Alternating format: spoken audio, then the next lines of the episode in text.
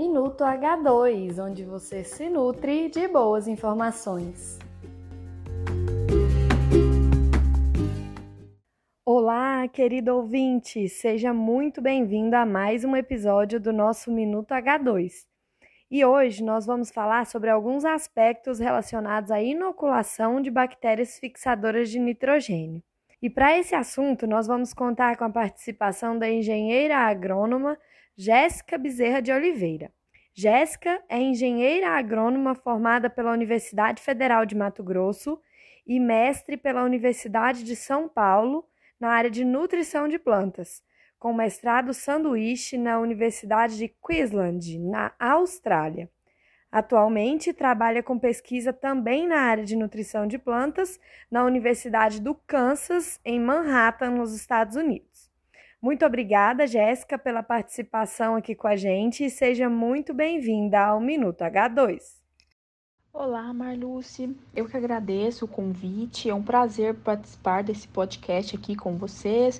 Espero contribuir minimamente, né, com um pouco do meu conhecimento e qualquer dúvidas estou aí à disposição para responder e para ter um bate-papo. Jéssica, quando falamos em fixação biológica de nitrogênio e pensamos na prática de campo, as bactérias são introduzidas através de inoculantes, certo? Quais aspectos devem ser considerados no momento da inoculação? Há especificações de uso entre inoculantes líquidos e turfosos? FBN é um assunto muito pertinente, né? Hoje em dia, parte de muitos debates e tudo. A FBN nada mais é que a fixação biológica de nitrogênio, onde essa fixação né, é realizada por bactérias, né?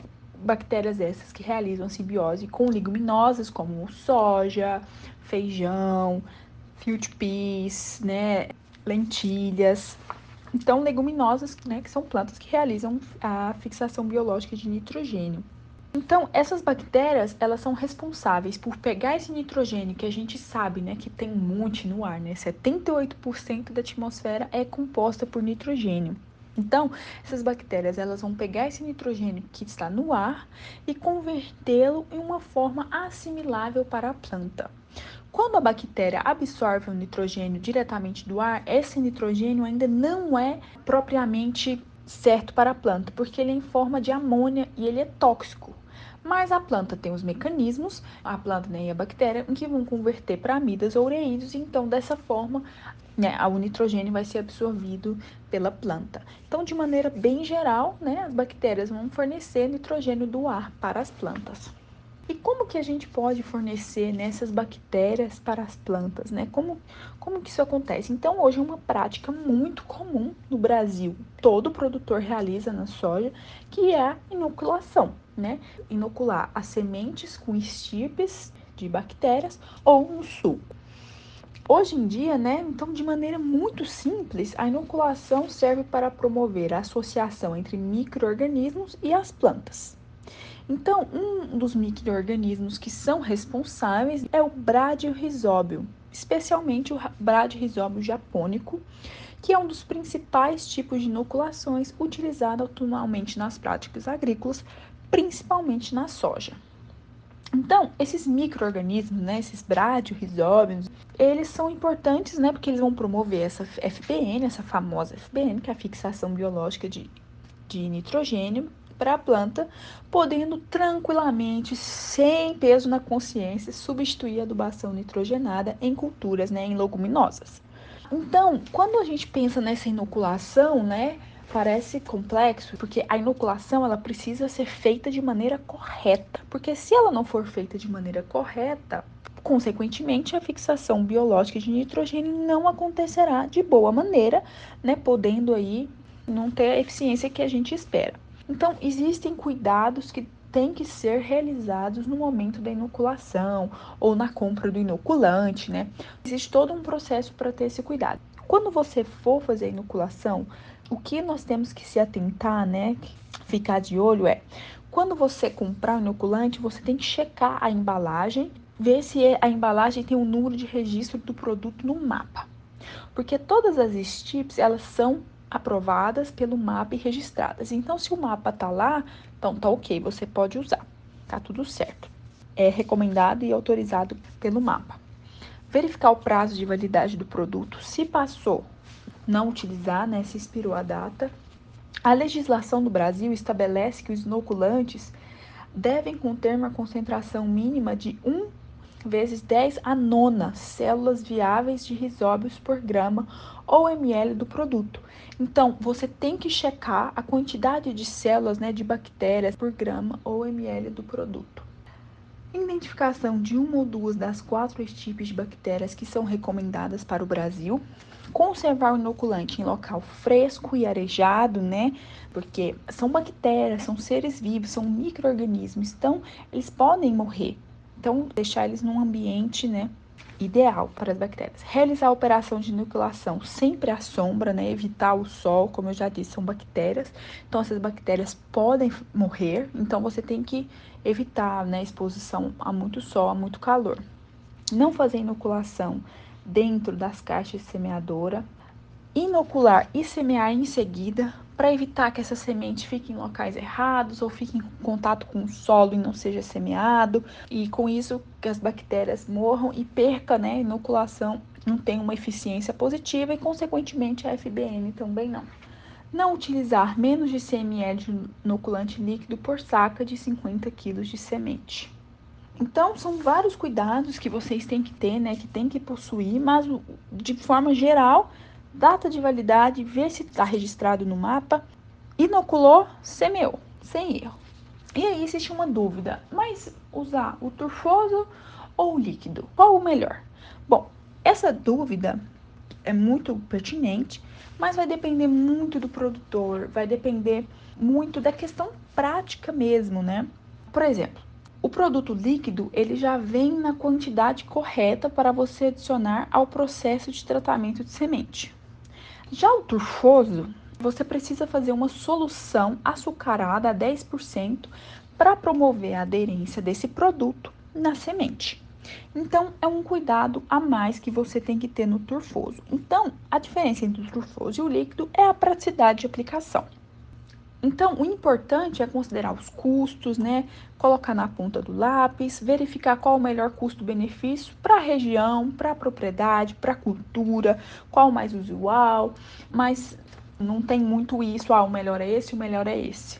Hoje é mais usual o líquido, mas é mais um quesito mesmo de praticidade. Jéssica, o uso de produtos químicos como inseticidas e fungicidas podem prejudicar as bactérias inoculadas? Caso esses produtos sejam feitos via TS, eles devem ser feitos antes ou depois da inoculação? Essa é uma pergunta muito boa, né? Quais os cuidados da inoculação no tratamento químico, né? Se existe algum tipo de cuidado, se prejudica a inoculação. E sim, fungicidas, inseticidas, produtos químicos em geral, eles têm toxidias, né? Então, os inoculantes, eles são compostos por micro-organismos vivos, né? São bactérias. Então, tem que se evitar essa exposição direta aos defensivos, né, utilizados no tratamento de sementes, que podem matar essas bactérias. Às vezes, pode matar tudo e ser completamente ineficaz a inoculação. Então, é recomendado fazer a aplicação dos defensivos esperar secar para só então fazer a aplicação do inoculante. Ou outra opção, por exemplo, é realizar o tratamento de sementes com os defensivos e fazer a inoculação no sulco em dose maior. Só que no sulco você tem que aplicar mais. A mesma coisa para tratamento de sementes né, com micronutrientes. Hoje em dia, a gente sabe que a gente tratar a semente com cobalto, molibdênio e o níquel também, né, são micronutrientes indispensáveis para a eficácia da fixação biológica de nitrogênio. Por que, que eles são indispensáveis? Porque eles são componentes de enzimas que são responsáveis por fazer a FBN. Então, hoje em dia a gente sabe que é fundamental, mas mesmo assim, o ideal é fazer a inoculação como uma segunda operação. Então, trata a semente com cobalto, molibdênio e níquel, trata sementes com fungicidas, secou, faz a inoculação e faz a semeadura logo em seguida, né? Assim que inoculou, semeou para não ter nenhum tipo de risco. Então, essas são as recomendações. De modo geral, faz o tratamento primeiro com os químicos e os, e os micronutrientes, seca e como segunda operação, a inoculação. E quanto à forma de aplicação? A inoculação pode ser feita tanto via tratamento de sementes quanto via suco de plantio? Há alguma recomendação específica quando se adota determinada técnica? Então, a forma de aplicação existem, né? A inoculação via sementes, que você vai tratar as sementes, e a inoculação no suco de plantio. Isso depende muito das condições do produtor, da área, da região, do solo. Existem vários quesitos aí que precisam ser avaliados para decidir. Por exemplo, se for uma área que nunca foi feito o plantio de soja antes, talvez o ideal seja você fazer no suco. E se forem áreas recorrem, né? Tem várias safras, o tratamento de sementes é muito eficiente. E também vai depender aí da praticidade do produtor, o que é mais tranquilo para ele, o custo-benefício. Ah, não, é mais fácil a gente fazer no suco, não, o tratamento a gente já tem a rotina, então vai depender muito. Mas Caso você decida, né, por exemplo, fazer no suco de plantio, deve-se considerar a dose de no mínimo duas vezes e meia a dose do inoculante usado nas sementes de cultivares de soja e diluída em no mínimo 50 litros de água por hectare. Então você tem que levar isso em consideração que a aplicação no suco vai ser uma aplicação maior. Por quê? Existem vários fatores que podem inibir a inoculação. Por exemplo, existem no solo quesito acidez que pode diminuir a inoculação, nitrogênio é, remanescente, de adubação nitrogenada, de outras safras, e a quantidade de nitrogênio pode inibir a fixação. Outros tipos de bactérias no solo, né, simbióticas também, que podem competir com essas bactérias no inoculante e que podem reduzir a eficiência do inoculante. Então, tudo antes de ser avaliado, né, tem que ser planejado de acordo com a necessidade da área e o histórico para tomar a melhor decisão. Jéssica, é mais comum a gente ver a inoculação na cultura da soja, né? mas vários estudos já relataram sobre a fixação biológica em feijão. Nessa cultura, a inoculação de bactérias também é viável? Qual estirpe é recomendada nesse caso? A inoculação na cultura da soja já é uma coisa consolidada, né? Principalmente no Brasil, é uma coisa consolidada de muitos anos. É diferente, por exemplo, nos Estados Unidos, que ainda não é uma prática. Eles ainda fazem mais o uso da adubação nitrogenada do que da inoculação. Mas vários estudos com certeza já relataram a fixação biológica em feijão, porque feijão é uma leguminosa, assim como a soja, né? Então, leguminosas realizam fixação biológica de nitrogênio, não só como a soja ou feijão, mas como a alfafa, a field peas, chickpeas, lentilhas, são leguminosas e por sua vez realizam a fixação biológica de nitrogênio. Então, a inoculação no feijoeiro é sim uma alternativa viável, com certeza, e pesquisas têm demonstrado que o uso de inoculante na cultura do feijoeiro pode obter ganhos de produtividade acima de 20%, com uma grande economia no investimento em fertilizante nitrogenado, desde que o processo seja feito corretamente, né? Então, a inoculação, como já foi relatado aqui no começo, né, precisa ser realizado no momento do plantio, né? Então, deve-se proceder a essa semeadura no menor tempo possível pois as bactérias permanecendo por muito tempo sobre as sementes fora do solo vão perdendo sua viabilidade, em especial se as sementes estiverem tratadas com produtos químicos, diminuindo assim os ganhos de produtividade. Então, toda vez que você for tratar, né, só ressaltando aqui, fazer a inoculação como segunda operação e já fazer a semeadura logo em seguida. Em relação à estirpe, para soja, né, é o Bradyrhizobium, praticamente todos é Bradyrhizobium, para o feijão também. Mas, dependendo do tipo de feijão que se tem na fazenda, se é um feijão calpi, se é o feijão comum, aí pode ser que varie um pouquinho a estipe, mas fica aí entre o risóbio e o bradyrhizobium, que são os recomendados. Mas o ideal é checar a cultura que você tem, qual a sua espécie, ver a melhor recomendação e ver né, o que é o melhor para sua região e seguir isso, mas com certeza a inoculação no feijão também é viável. Outro aspecto interessante que a gente pode observar, Jéssica, é que ao longo do ciclo da soja, ocorre uma formação e renovação dos nódulos no sistema radicular, né? O que que determina a formação desses novos nódulos? Visualmente, como a gente pode avaliar se os nódulos estão ativos ou não nas raízes das plantas?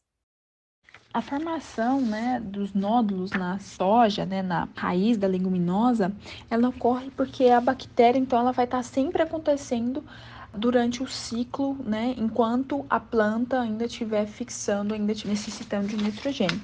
Então, basicamente, né, essa bactéria nos pelos radiculares, ela vai começar a fazer uma infecção e vão formando esses nódulos que vão ser tipo a casinha das bactérias para elas então fixarem o nitrogênio do ar.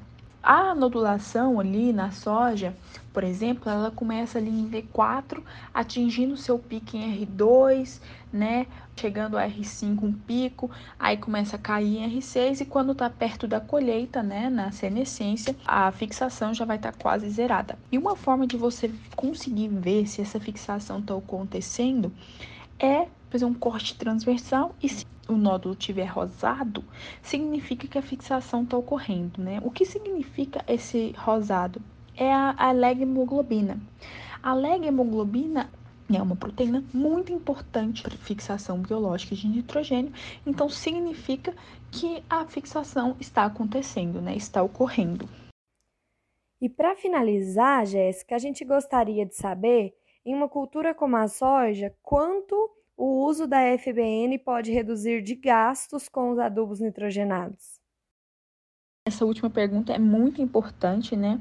Se a fixação biológica reduz os gastos com adubos nitrogenados. Isso sem dúvida. Hoje é cientificamente comprovado que não precisa nem fazer nenhum tipo de aplicação de nitrogênio na soja. A fixação de nitrogênio, ela vai te garantir 100% do nitrogênio necessário para a planta. Então você reduz totalmente os custos. Ainda existem alguns produtores que fazem aquele start, né, que aplica 20 kg por hectare de N no plantio.